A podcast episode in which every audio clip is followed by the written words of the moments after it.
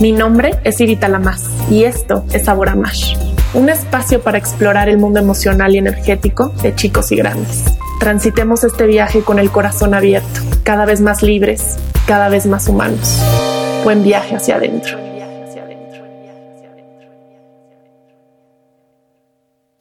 Si estás escuchando este episodio, probablemente estás buscando alguna herramienta, algún camino para hacer las dinámicas más sencillas con tus hijos. Te entiendo, por supuesto que es difícil lidiar con la resistencia, lidiar con la rebeldía.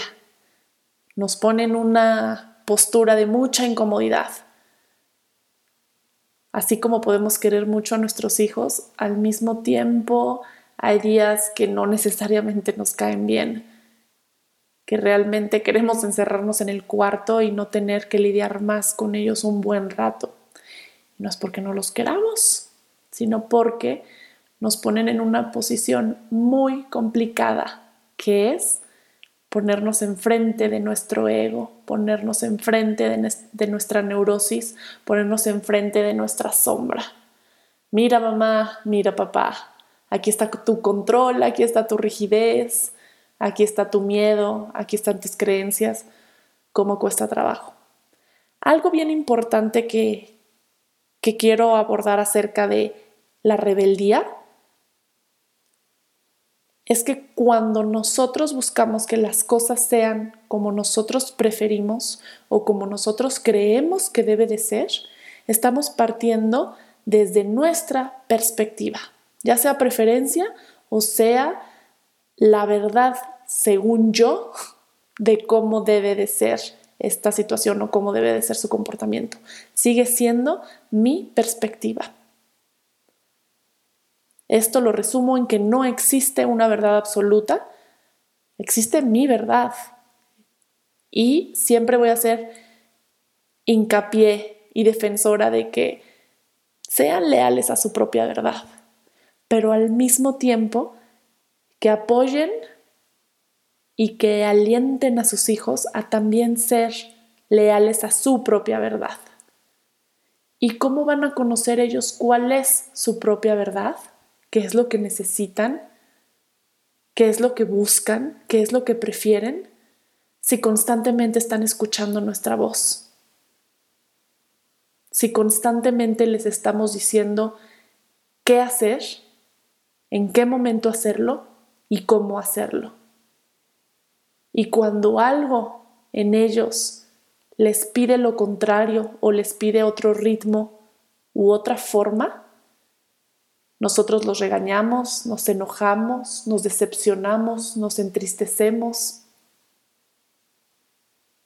A nivel consciente o inconsciente, pero manipulamos con nuestras reacciones emocionales.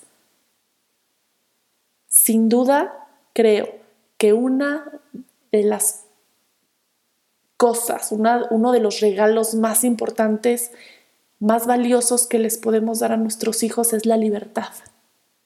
Y para poderles dar esta libertad, necesitamos modelarla desde el inicio, desde su primer contacto con la autoridad. En este experimento con la primera figura de autoridad que conocen, que somos nosotros. Cuando nosotros ponemos un límite, una regla, lo establecemos pensando en su bienestar, algunas veces. Partamos por ahí. Primero hay que ver si realmente está sirviendo o está pensando en cuál es el bien de nuestros hijos o está tapando alguna inseguridad mía. Puede ser que tal vez mi hijo está cansado, empieza a llorar, porque su cuerpo necesita llorar. De esa manera está liberando tensión y después de llorar se va a sentir más tranquilo. Simplemente se siente triste o se siente frustrado y el cuerpo le pide llorar. Pero yo estoy en una cena y me da mucha pena que esté llorando, porque entonces no vamos a escuchar la plática, porque me da miedo que me vayan a juzgar, de que soy mala mamá, de que soy mal papá, de que lo tengo muy consentido, de que no lo sé educar. Nos vamos al mismo miedo. Me van a juzgar de no estarlo haciendo bien, que soy mediocre en mi rol, en mi papel como madre o padre.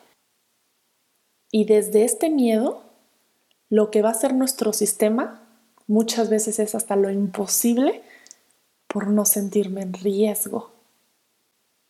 En riesgo me refiero emocional. Me van a juzgar, me van a criticar, me van a rechazar, me van a dejar de amar. Y eso es la raíz. Pueden pensar, ah, no, me da igual si me ama o no me ama la persona que está atravesando la sección de frutas en el súper mientras mi hijo está haciendo un gran berrinche. Pero realmente sí nos interesa que nos validen.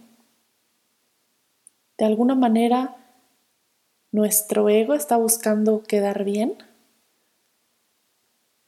o nuestro miedo a ser criticados nos está nublando la, visión, nos está nublando la perspectiva para poder ver, ok, esto es lo que necesita mi hijo y necesita llorar, como yo tal vez también apenas llegué a mi casa.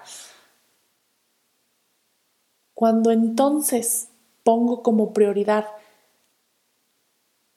lograr que mi hijo haga lo que le estoy diciendo sin ir más allá en la situación, pueden suceder dos cosas. Una, que despierte, se intensifique la rebeldía si el carácter del niño, si la fortaleza del yo lo permite, o un niño que no lo logra, que es sometido de manera más fácil, puede que termine teniendo la voluntad quebrantada, que yo logre tronar algo en, en él, y no, y no me refiero a blanco o negro, trueno algo en donde el impulso empieza a minimizarse, el impulso empieza a ser más suave, con menos vida, con menos energía, porque está siendo enseñado está siendo educado a tal vez callar la voz o comportarse de la manera en que se le está pidiendo fuera. Y muchas veces eso implica que tenga que desconectarse de sus propias necesidades. Tal vez tiene mucha energía en el cuerpo y quiere brincar. Y entonces yo le estoy diciendo, no brinques aquí, no brinques aquí, ya te dije que no. Y no me puedo sacar de la cabeza la meta de que no brinque el niño en el sillón, no alcanzo a ver lo demás porque lo único que estoy alcanzando a ver es que las cosas salgan como yo quiero que salgan. ¿Por qué? Porque estoy proyectando en mi hijo mi propio deseo a ser perfecto. Porque estoy proyectando en mi hijo la herida que arrastro de no haberme sentido suficiente en algún momento en mi vida. Y así como veo mi casa, mi trabajo, mi relación, mi, apariencia, veo también mi hijo como si fuera solo una extensión, como si fuera solo un reflejo de mi valor. Es un reflejo del contexto que vive pero no, no es un reflejo de mi valor y no tiene por qué serlo. Es injusto para nosotros y es injusto para ellos. En esta búsqueda de ser perfecto para ser válido, si no me hago consciente de ello, si no tomo responsabilidad al respecto, me voy a tronar yo y también voy a tronar a mis hijos. Los conflictos que se dan en casa tienen por lo general una raíz a partir de los siguientes tres puntos. Una estructura muy rígida, por supuesto esa estructura lo ponemos, la ponemos nosotros, los, los guías, los adultos, una falta de empatía o una falta de presencia. ¿En dónde estoy yo parado o parada hoy? Si está mi atención en ser válido, en que el otro vea que bien lo estoy haciendo, en no quedar mal, o en que las cosas simplemente se hagan como yo quiero, porque si no, qué flojera, qué difícil lidiar con otra manera. Tengo muchas cosas que hacer en mi lista de pendientes como para detenerme a ver qué necesita mi hijo, como para detenerme a ver realmente qué está pasando o si esto que estoy pidiendo se necesita, es una necesidad o estoy tapando mi inseguridad, mi inseguridad a no ser perfecto como creo que debería de ser entonces el niño o empieza, dependiendo cómo sea su temperamento, dependiendo cuál sea su defensa, tal vez empieza a llevar la contraria, empieza a aumentar sus niveles de rebeldía porque se está defendiendo. Un ser humano que, se, que siente que alguien lo busca controlar, va a reaccionar. Y entonces no entiendo por qué está más difícil mi hijo. La estructura es muy rígida o tal vez yo ni siquiera estoy presente en lo que está sucediendo porque mi atención está en llenar las expectativas de la sociedad, de mis amigos, del trabajo, de mi pareja, o muchas veces de una idea de, lo, de lo que van a pensar, cuando hablamos qué van a pensar los demás o que no me vayan a ver, por lo general es más intenso con personas que ni siquiera conocemos. Proyectamos en ellos también un ideal, el ser humano ideal. Y si vemos características que admiramos, damos por hecho que en todos los demás aspectos también están en un en un punto, en una posición que nosotros anhelaríamos también estar. Entonces, si veo que alguien es exitoso en el trabajo que a mí me gustaría tener, ah, seguramente entonces también tiene la relación perfecta y se lleva perfecto con sus hijos y nos vamos bien fácil a la fantasía. Y ya no estoy presente con lo que necesitan mis hijos, ya no estoy presente con lo que necesito yo para empezar. Que tal vez es una pausa. Cuando hay estructuras rígidas en nuestra casa con nuestros hijos, es porque hay estructura rígida con nosotros mismos. ¿Qué tanto me exijo? ¿Me levanto en la mañana con una lista de cosas inmensas por hacer?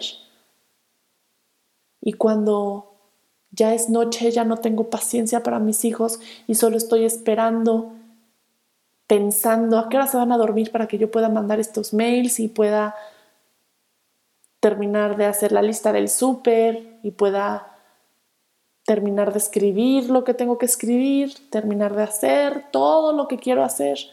¿Qué tan larga es nuestra lista? ¿Qué tan exigente es?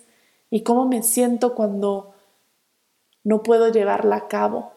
Cuando hay muchas pausas, cuando necesito delegar o detenerme por un momento.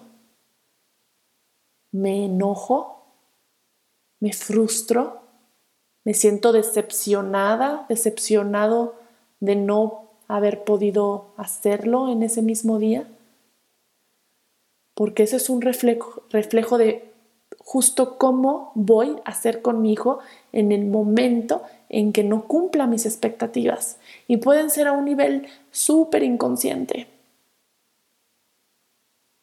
Ni siquiera nos damos cuenta y ya hicimos este gesto, ese suspiro, este regaño más suave, más suave con nosotros, más suave con ellos. Estoy proyectando mi deseo a ser perfecto. Por supuesto que no buscamos quebrantar la voluntad de nuestros hijos y que tampoco buscamos despertar mayor rebeldía, porque a pesar de que el que nos lleve en la contraria hasta cierto punto es sano, también si es constante esa defensa, puede estar indicando que el niño se siente en ataque constantemente. Y entonces aquí podemos hacer Una de dos. La primera es observar. Si necesito mayor presencia para poderme acercar al contacto, al encuentro, a poder hablar con él o con ella y ver qué es lo que están necesitando.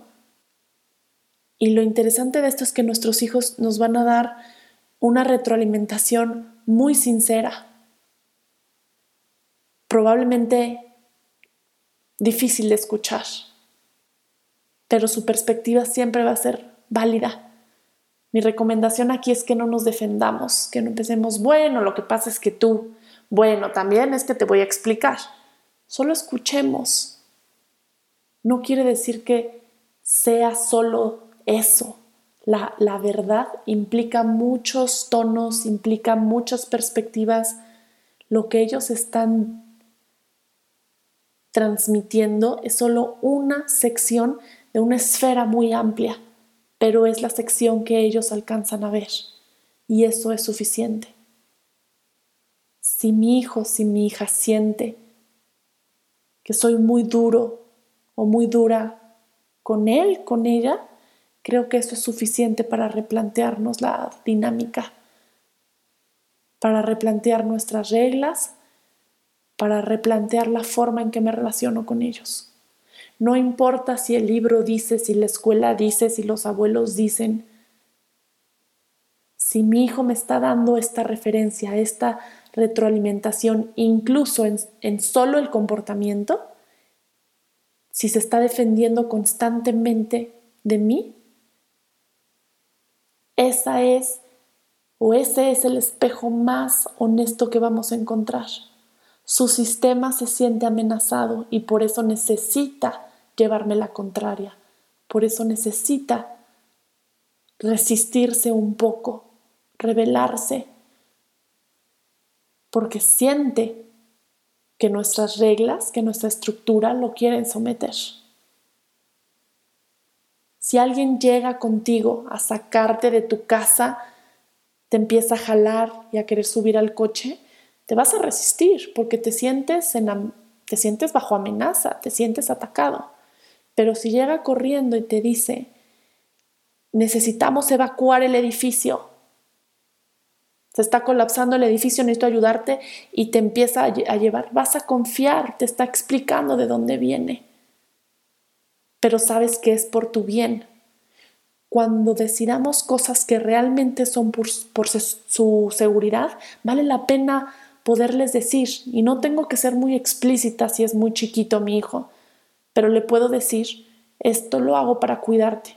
Y observar que sí sea para cuidarlos que no los estemos forzando a comer y les digamos esto es para cuidarte, porque no es para cuidarlos. Tal vez su estómago ya está lleno, su cuerpo le está diciendo que hasta ahí, no, no necesita más, tal vez trae las defensas bajas, está enfermando, algo le cayó pesado en la comida anterior y le estamos pidiendo que se desconecte de su sabiduría interna, de lo que le pide el cuerpo para cumplir mi expectativa, mi tape mi ansiedad de que ¡ah! no se está acabando la comida, que se acabe toda la comida para que esté bien alimentado. Entonces eso no es para cuidarlo. Puede que sea a veces complicado observar cuándo es realmente un tema de seguridad y creo que son pocos los casos. La mayoría, sinceramente, viene desde nuestras ganas de controlar la situación nuestra poca, tolerancia a que la vida es movimiento y que mi hijo, mi hija trae su propio ritmo, sus propias ideas, sus propios impulsos y muchas veces no van a ir a la par de los nuestros. Entonces es acercarnos a ver qué me está diciendo su actitud, o también acercarnos a ir al encuentro si es un niño más grande para poderle preguntar qué pasa.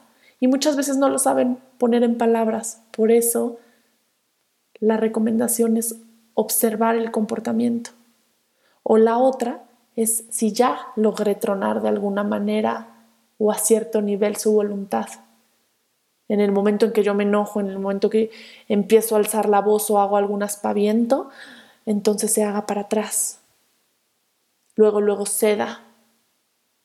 Está bien que lleven a veces la contraria, está bien, no necesitan estar de acuerdo con nosotros.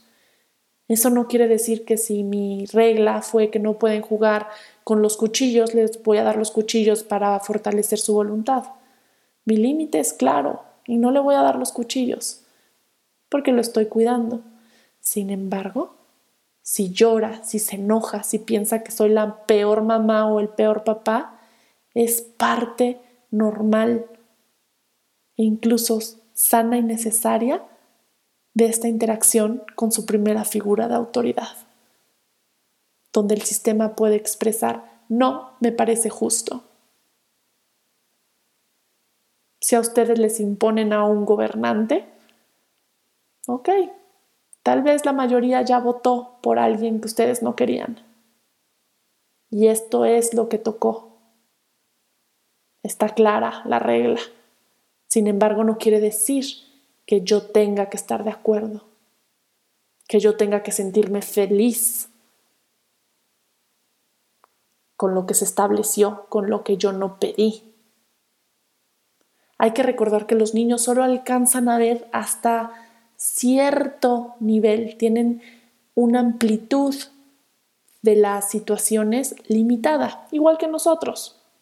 Así como a nosotros nos limita nuestro ego y nuestras creencias, etc., a ellos también los limitan varias cosas, entre ellas la experiencia y la comprensión más amplia de muchas dinámicas y consecuencias de la vida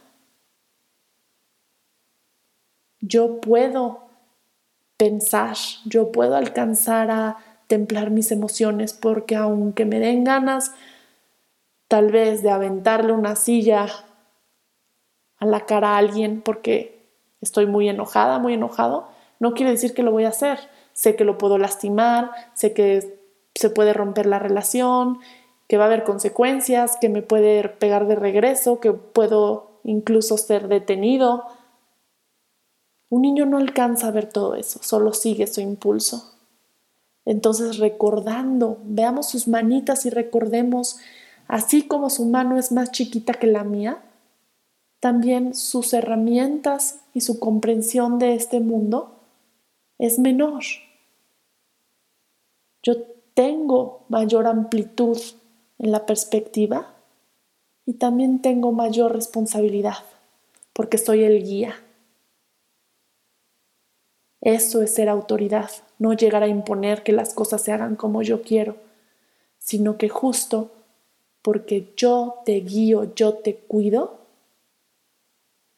voy a buscar que las reglas estén a tu servicio,